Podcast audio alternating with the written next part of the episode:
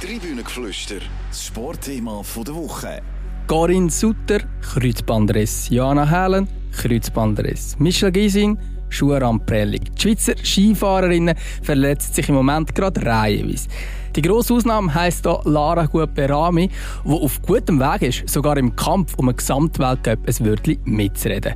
Wieso sind eigentlich so viele Schweizerinnen verletzt? Und wie gut stehen die Chancen von der Gut Berami? Die grosse Diskussion jetzt im Tribünengeflüster. Herzlich willkommen im Tribünengeflüster, einem Sportpodcast von der CH Media Zeitungen. Mein Name ist Raphael Gutzwiller und ich freue mich sehr, wieder zwei Lieblingskollegen hier können zu begrüßen im Podcast. Das sind einmal der Rainer Sommerhalder hier im Studio und der Claudio Zanini, der uns zugeschaltet ist. Hallo zusammen. Hallo miteinander. Hallo zusammen. An diesem Wochenende ist einiges passiert bei den Skifrauen. Wir haben äh, ganz viele Verletzte gehabt. Man hat es jetzt hier aufgezählt, vorhin in der Anmoderation.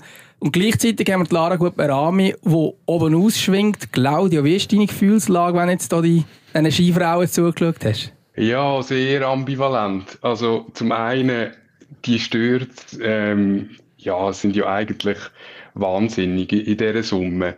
Und schon am Freitag, oder, hat das angefangen in der ersten Abfahrt. Ausfall von der Corinne Sutter. Am nächsten Tag Johanna Helen ähm, Schifferin, die ausgeschieden ist. Also ein Teil von mir hat das eigentlich gar nicht gesehen. Und auf der anderen Seite, ja, für die Lara Guperami ist natürlich das Wochenende, darf man so sagen, sehr gut gelaufen, oder?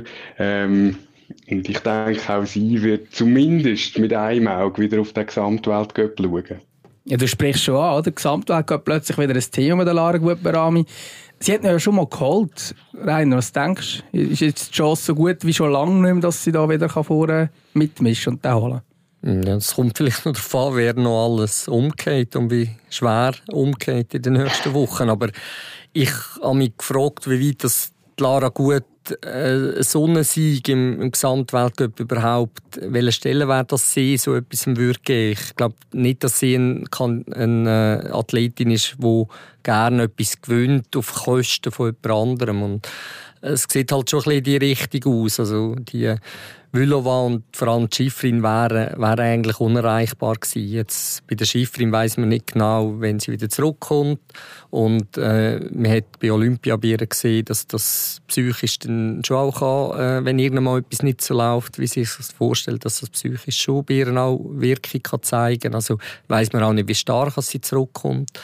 Äh, aber ob, ob Lara gut mit ihrer Persönlichkeit glücklich würde werden mit so einem Duell jetzt, das, ja, das ist, ist mir nicht klar, ob das so wäre.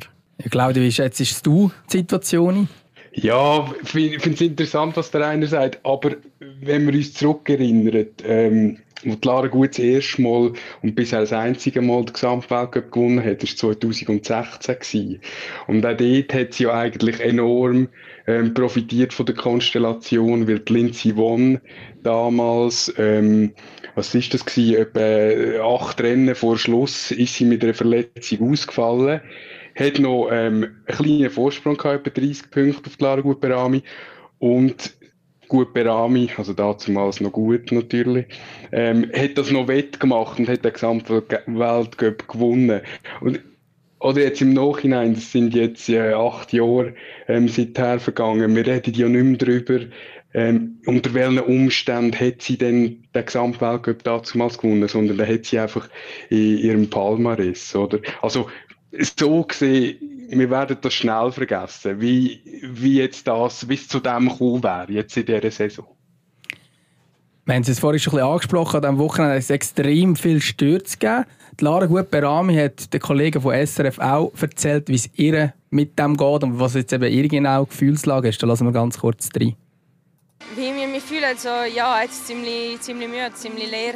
Ähm, ich glaube, es ist schon normal. Auf der anderen Seite, äh, wie gesagt, also, ich glaube, wir müssen wirklich schauen, dass, äh, dass auf das ein bisschen mehr geachtet wird, weil äh, alle die stürzen, es ist, ja, also kannst du nicht leisten, am Scherz gehen und äh, nicht 100% bei der Sache sein. Also Lara Gutberami sagt, man kann sich nicht leisten, nicht an den Start zu gehen und vielleicht ist das genau ein Grund, wieso es dann so viel ähm, Stürze passieren. Claudia, was wäre für dich die Lösung, dass das eben nicht passiert, so viele Stürze? Uff, das ist wahrscheinlich die schwierigste Frage nach dem Wochenende, oder? Ähm, Lara, was Lara gut Berami gesagt hat, ist, ist, in meinen Ohren auch ein bisschen kryptisch, oder? Weil, ähm, klar, Erholung ist auf jeden Fall ein Thema, das, das ich ja gar nicht abstreiten.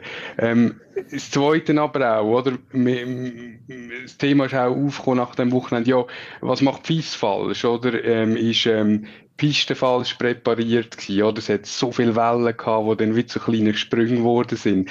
Wir könnten auch fies losgehen und sagen, Rennkalender, Kalender ist überfrachtet, oder? Ich denke, am Schluss ähm, sp spielen wahrscheinlich ganz viele Sachen zusammen und ich glaube, jeder Sturz hat seine Einzelgeschichte. Jetzt mein Eindruck, wenn ich die Rennen verfolgt habe, ähm, ich glaube, es ist auch ein bisschen zu einem mentalen Problem geworden, weil ähm, wenn du dort oben stehst, die Stürze bekommst du alle mit. Du hörst den Helikopter, der kommt und geht und wo nochmal kommt und geht.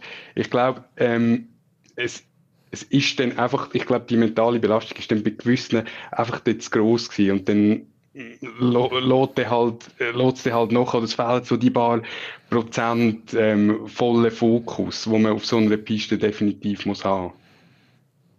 Reine, wie siehst du? Äh, ich will dem Claudio nicht widersprechen. Es ist mir jetzt gerade meine Fahrschule in gekommen, wo mir der Fahrlehrer in einer der ersten Fahrstunden gesagt hat, äh, Achtung, da vorne ist ein Baum, nicht in den Baum fahren. Und am Schluss. Du bist reingefahren? Nein, nein, das schon nicht. Aber er musste auf die Bremse gehen, weil du fokussierst das. Also, äh, das Mentale dass man eben dann hört und sieht, stürzt und einerseits denkt, ja, ja, nicht stürzen und gleich ist halt das Wort Sturz im Mittelgrund. Das hat man ja auch gesehen in den Reaktionen. Also das sind, die Frauen sind da schon sehr viel emotionaler unterwegs als die Männer Wochen vorher oder zwei Wochen vorher, wo sie die Thematik mit den vielen Stürzen hatten. Also, dass Läuferinnen ja, völlig aufgelöst am Ziel Interview geben, das war schon beeindruckend, gewesen, eben, was das mit, mit ihnen macht. Ja. Vielleicht also ich, wenn ich nur schnell äh, noch etwas anfügen oder? Natürlich. ähm, so, dass das auf die Fies zeigen, ich meine, das machen wir ja eh schon genug. Also, ähm, oder wir machen sicher alle nicht zu wenig. Aber das Beispiel von der Michelle Gisin, oder ihre Freund Luca De Ali Brandini, der italienische Riesenslalom-Spezialist, hat ja in den sozialen Medien geschrieben, Shame on you, Fis. Und, ähm, und dort finde ich halt, ähm, es gibt eigentlich für mich nicht ganz offensichtliche Gründe, was jetzt die FIS oder die Veranstalter gemacht haben oder, oder falsch gemacht haben. Weil, nehmen wir doch auch das Beispiel von der Corinne Sutter, oder? Corinne Sutter ist auf dieser Piste Weltmeisterin geworden, 2021. Ähm, ist, ist eine wahnsinnig erfahrene ähm, Athletin, müssen wir auch nicht ähm, speziell erwähnen. Aber dass sie ähm, auf, auf dieser Piste dann bei so einer Welle das Kreuzband reißt, also ich, ich, ich glaube nicht, dass wir da einfach können auf die Fies zeigen zum Beispiel. Bei ist es nochmal ein bisschen speziell, weil sie ja schon im Vorjahr, dort hat sie einen heftigen Sturz gehabt. Das ist sicher auch mitgefahren, oder? Ähm, das, das Erlebnis vom letzten Jahr. wer kann man denn zeigen, wenn man auf jemanden zeigen kann? Ich glaube, der Claudio hat es im Eingang, Eingangs zu dieser Diskussion äh, gebracht. Es gibt so viele verschiedene Faktoren und wer äh, wie grossen Einfluss hat, ist nochmal noch schwierig. Also grundsätzlich habe ich ja gelernt mit, mit dem äh, Prophylaxe-System, das Vichy hat, dass die jungen Athleten, Athletinnen so ein bisschen ihre, ihre körperlichen äh, Zustand müssen, per App äh, definieren, um zu sehen, wie sind sie zu Weg für etwas. Äh, das ist, das ist sicher ein Faktor. Also, ich habe auch gelernt in, dieser, in diesen Gesprächen mit den Experten, es gibt ja wie zwei Arten von, von Kreuzbandriss. Die, die passieren, wo man halt wirklich muss sagen, Zufall, Glück, Pech.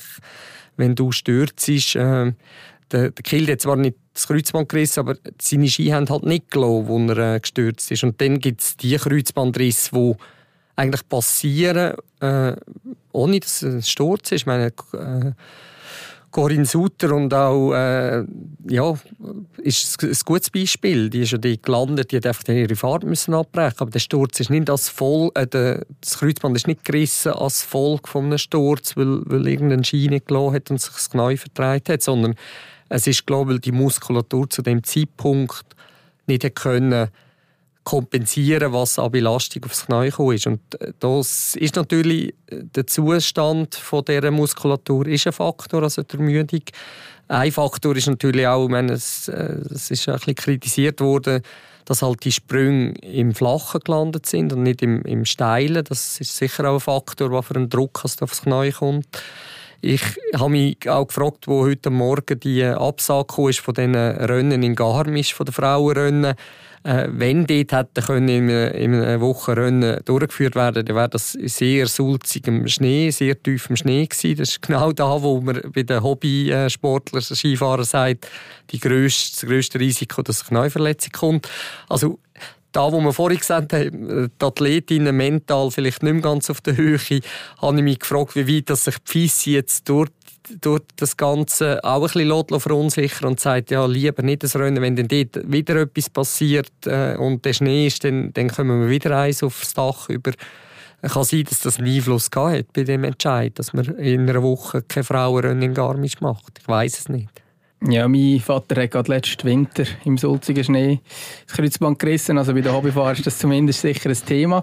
Ähm, jetzt haben wir nicht nur die Thematik bei den Schweizerinnen, dass eben dort jetzt viel verletzt ausfällt, sondern eben vor allem auch Michaela Schifrin, eigentlich die beste Skifahrerin aller Zeiten, kann man sagen.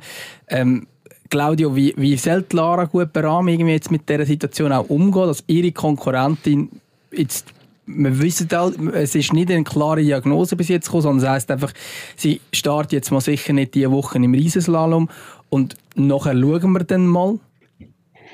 Ja, also ich, ich glaube, es steht und fällt schon einfach mit dem Schifrin out oder so. Entweder ähm, fällt sie ganz aus, also, oder sagen wir, wenn sie ganz ausfällt, dann glaube ich, hat Lara gut eine Chance. Aber sollte jetzt Schifferin, oder morgen ist jetzt an diesem Riesenslalom im Kronplatz nicht dabei. Garmisch haben wir gehört, äh, nächstes Wochenende ist abgesagt, das wären Speed-Events gewesen.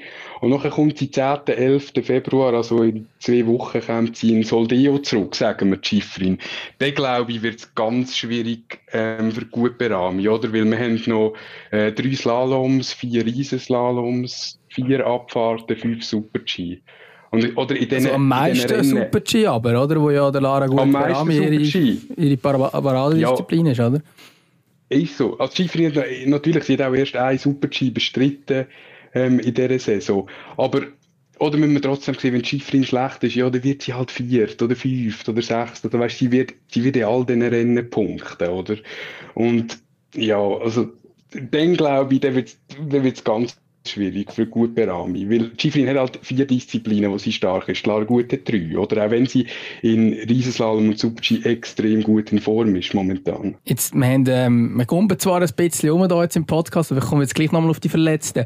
Ähm, eben eine Thematik, die wir bei den Männern und Frauen diese Saison haben, und zwar irgendwie so viel wie noch nie. Wir haben anfangs so viele Absagen gehabt, nachher hat es vor allem bei den Männern zuerst ganz viele Verletzungen, jetzt gibt es sie bei den Frauen. Ähm, ist das nicht auch am Folge von dieser Terminchaos, die man vielleicht schon Anfangs Saison hat, dann drückt man nachher mehr Rennen rein ähm, und nachher gibt es so die Folgen. Ist, ist an dem irgendwie etwas noch vorzuwerfen? Ja, ist sicher ein Faktor. Eben, das haben ja die Athleten gesagt. So eine, äh, so eine Woche in Wengen äh, ist, äh, ja, fängt am Dienstag an mit Training und dann ist es sehr lang, ein, lange, äh, ein langes Rennen. Es sind lange Tage, vor allem wenn man dann vorne ist. Also, das, das, aber ich glaube, das, das hat man jetzt gesehen, dass man dort muss ein bisschen anders denken dass man nicht kann, äh, wie schön es auch ist, auch nochmal ein Rennen am, am Lauberhorn, aber dass, dass das nicht der Ansatz kann sein. Und ich weiss eben, der Marco Odermatt ist am Montag äh, schon wieder in Kitzbühel gewesen, am Dienstag ist es wieder weitergegangen, also die, die Belastungssteuerung ist dann, ist dann sehr schwierig, aber äh, ich glaube, es ist immer im Moment, wo es passiert. Ich mag mich erinnern, dass vor zwei Jahren die gleiche Diskussion war, äh, einmal, wo plötzlich so ein bisschen die Stürze gekommen sind und äh, die Verletzungen.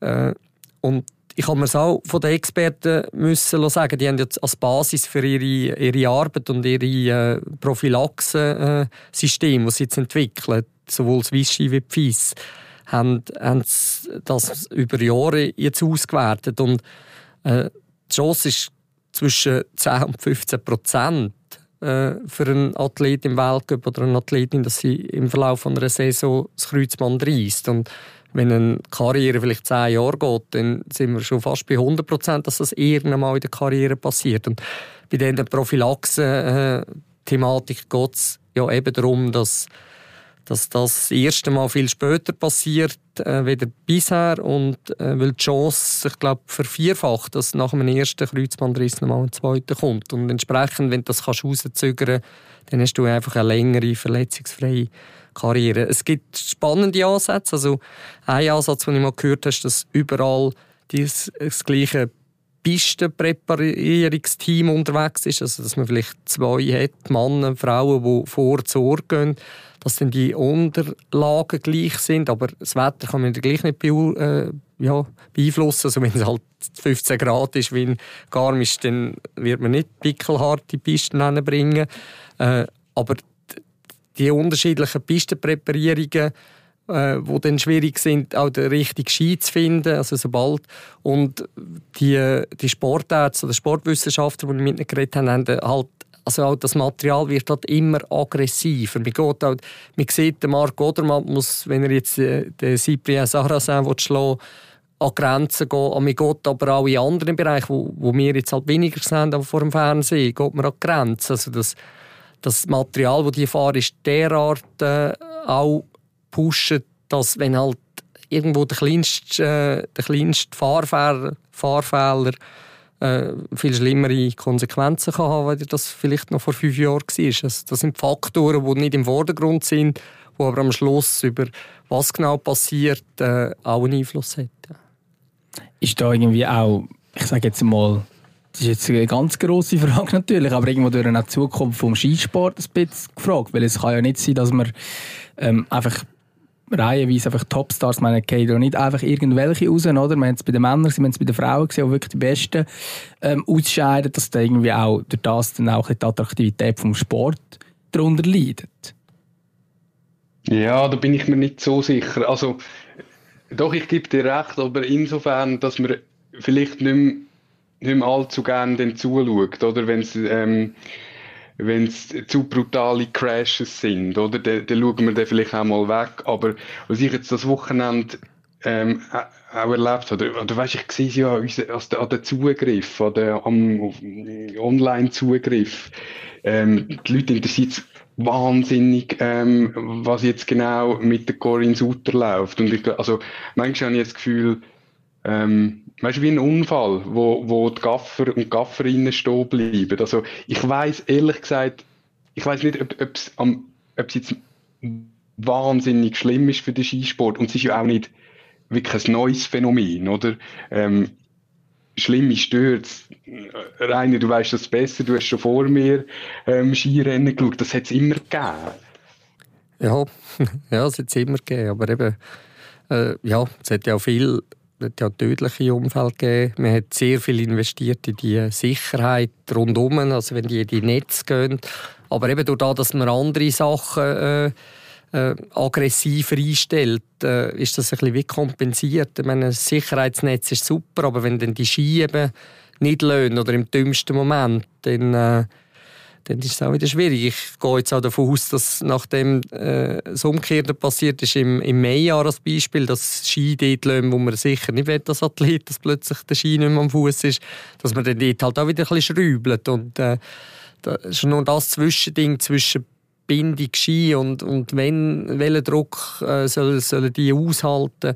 Ich glaube, da hat man wirklich eine Entwicklung. Also der, das Tempo, der, der, der Druck, äh, wo, wo die, die Kräfte, die von einer Athletin und Athlet in diesen Kurven wirken, die sind, die sind Jahr für Jahr höher. Und, und da gebe ich ihm, ähm, Claudio recht, die Attraktivität des Skisport. Zwänge haben Moderatoren gejubelt, wo, wo es geheißen hat, oh, 150 und so. Aber man will sich ja nicht vorstellen, was passiert, wenn jemand dort in diesem Hochgeschwindigkeitsbereich einen Fahrfehler macht mit 150. Und schon nur die Bilder, Schlabmingen habe ich Bilder gesehen, wie die Rennen sind vor noch nicht mal so lange her, also noch nicht 20 Jahre, vielleicht sage ich jetzt noch nicht so lange, weil ich schon so alt bin, aber äh, ja, vor 20 Jahren, das, das hat man das Gefühl, das ist nicht die gleiche Sportart, die die machen wie du. Entsprechend ist die Entwicklung sicher nicht gesund. Also für äh, äh äh, oder eine Herausforderung, so muss man sagen, für betreffend äh, Verletzungslimitierung. Ja.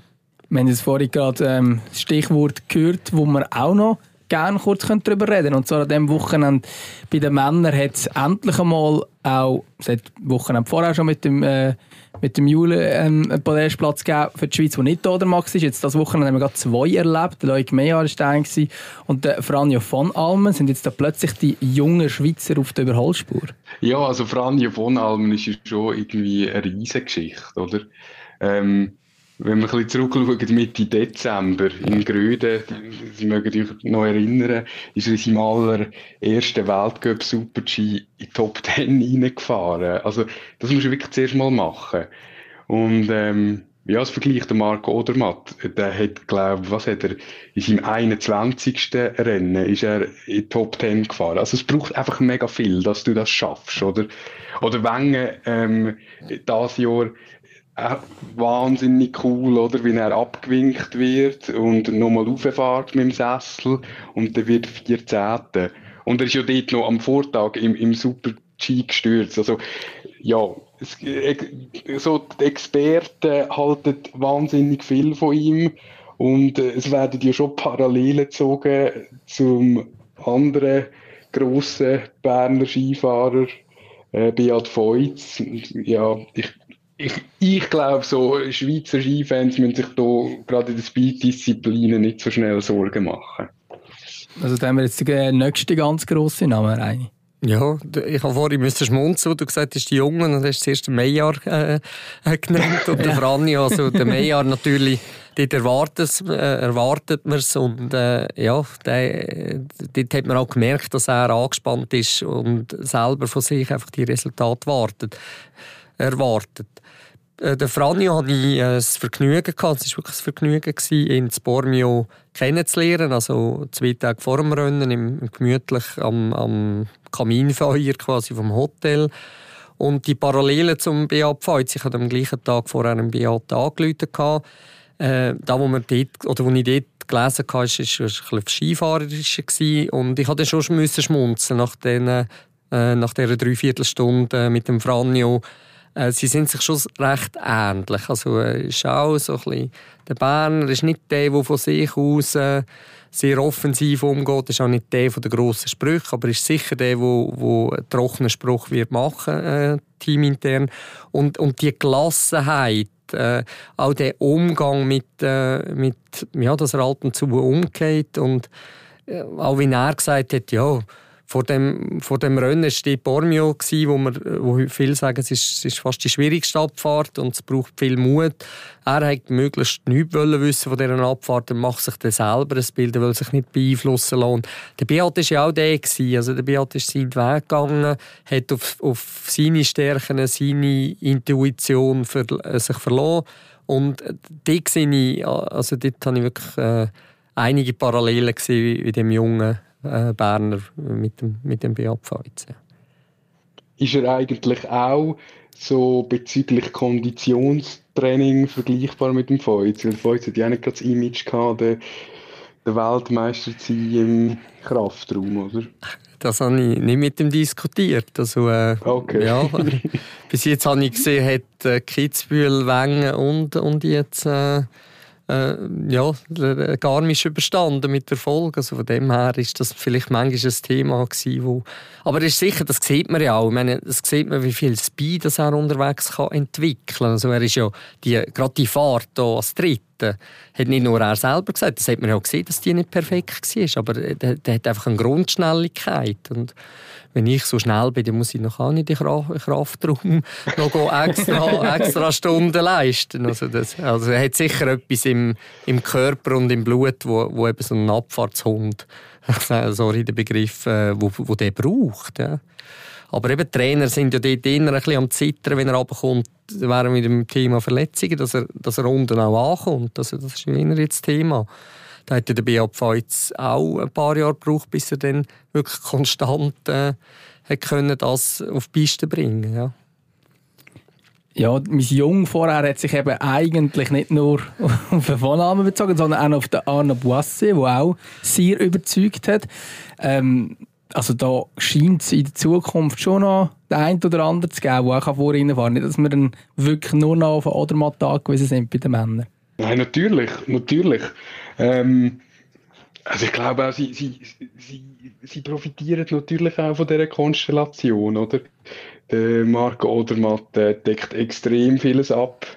Ähm, und das tut, ich, also ich sehe nicht natürlich in das Team hinein und, oder reise mit denen um, aber ich bin mir sicher, oder die, die Jungs wie der Boissy oder der, der von Almen, die profitieren von dem Leader. Und ähm, was willst du? Also wenn du irgendwie den Best von der Gegenwart in deinem Team hast, es geht fast nicht anders, als zu profitieren.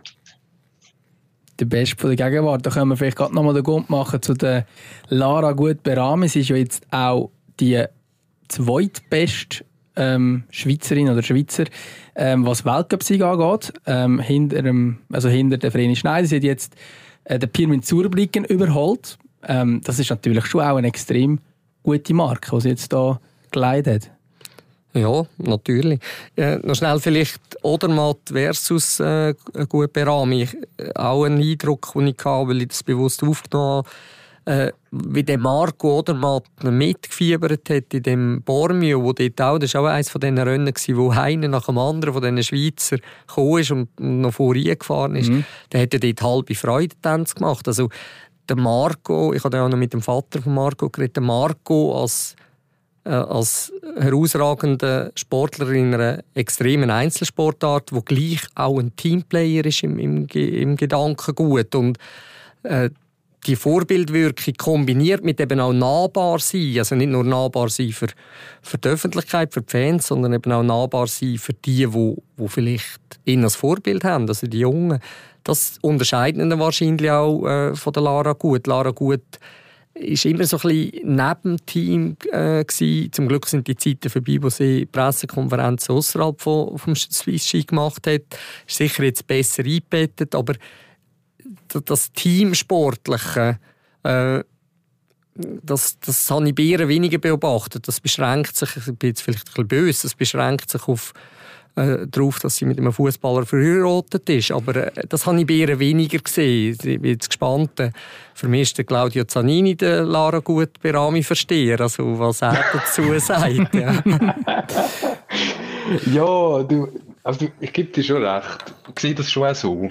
Aber weißt du, bei ihr hat man ja das immer auch als Erfolgsgeschichte erzählt, oder? Und im Moment ist es so, mit 32 ähm, hängt sie die Erholung daheim in Udine bei ihrem IMA Wallon sehr hoch. Und sie geht ja, wenn es immer möglich ist, fährt sie einfach heim, weil sie dort Energie tanken kann. Und ja, ich will jetzt auch nicht moralisieren und sagen, hey, man müsste doch, Lara Gutberami, du müsstest doch auch an die anderen denken.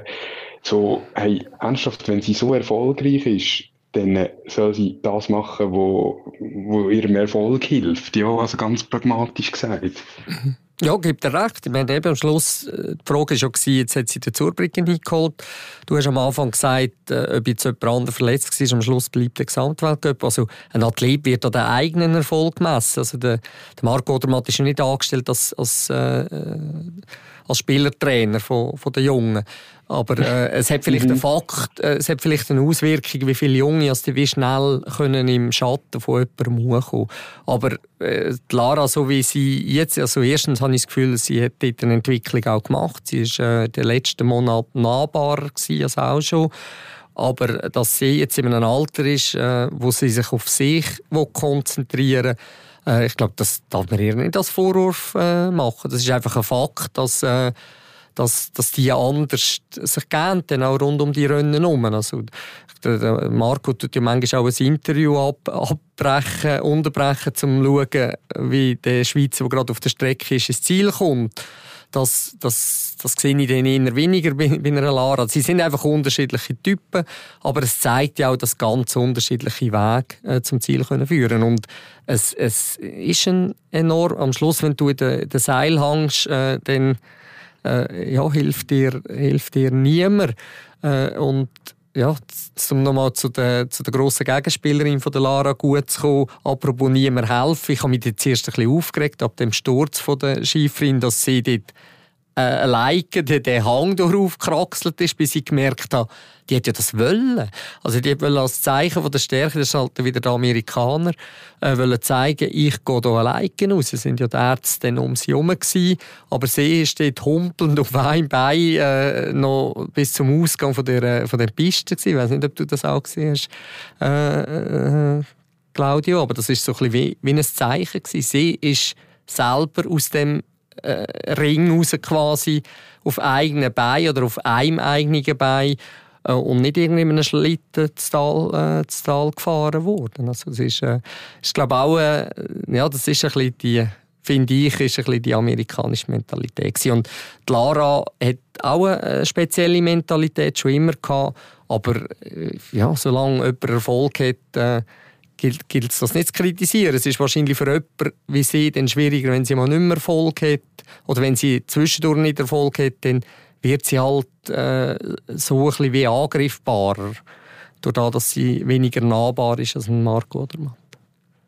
Weißt, ich sehe zu dem Punkt, ähm, das ist ein Thema, das sie schon die ganze Karriere praktisch begleitet.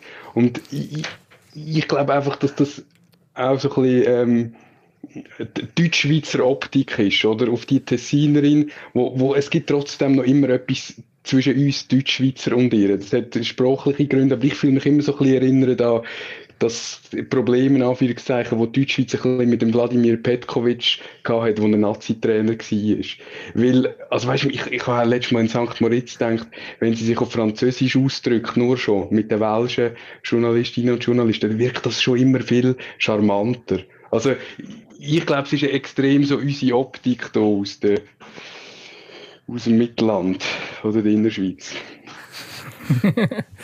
ähm, ich glaube, zum Abschluss würde ich gerne noch kurz nochmal über den Gesamtweltcup reden. Und zwar beim Odermatt haben wir, glaube ich, hier im Podcast schon be behandelt und diskutiert und sind zum Schluss gekommen, ja, der wird den Gesamtweltcup gewinnen.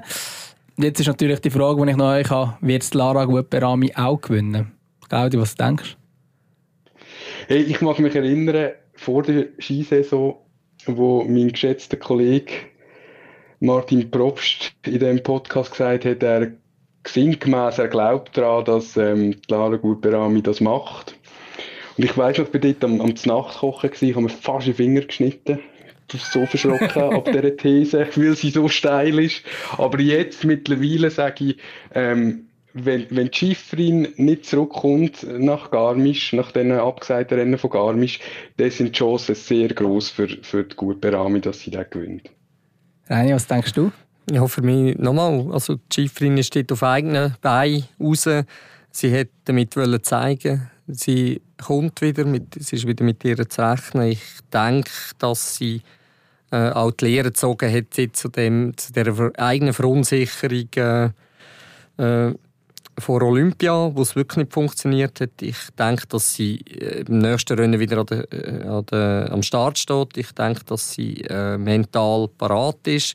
Und wenn wir schon, wir haben es vorhin auf dem Spielertrainer gehabt, sie hat natürlich jetzt den Spielertrainer daheim mit dem Kilde. Also ich tippe auf Michaela Schifrin. Und das jetzt nicht als Deutschschweizer äh, im Verhältnis zu den Tessiner. also nicht aus deren Optik. Ja, sind wir gespannt, wie es weitergeht in dieser Skisaison. Hoffen wir, dass es nicht mehr allzu viel Stürze gibt. Herzlichen Dank fürs Mitdiskutieren. Danke Rainer, danke Claudio. Sehr gerne. Merci, ja.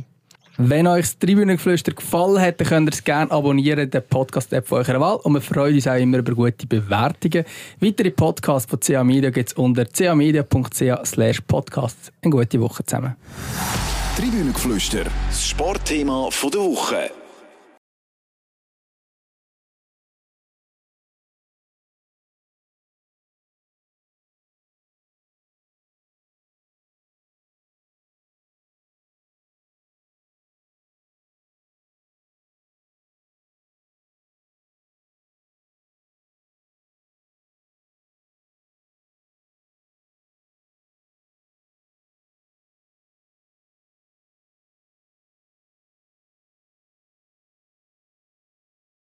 Die Schweizer Skifahrerinnen verletzen sich im Moment gerade reihenweise.